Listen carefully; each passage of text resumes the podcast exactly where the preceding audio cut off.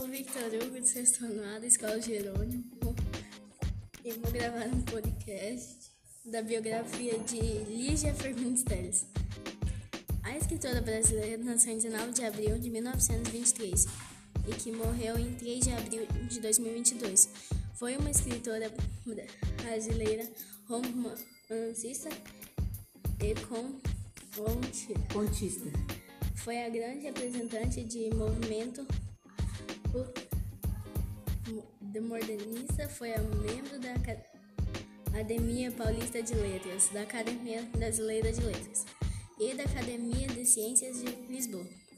Lígia Teles é a filha do promotor Durval de Azevedo Fagundes e da pianista Maria do Rosário Silva Jardim de Moura, pois sua infância em várias em várias cidades do interior em, em função do trabalho do pai.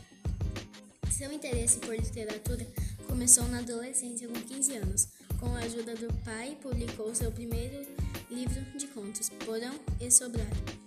De volta à capital, estudou no Instituto de Educação Dom Caetano de Campos e em seguida ingressou na Faculdade de, Direito da da Largão em São Francisco, da Universidade de São Paulo.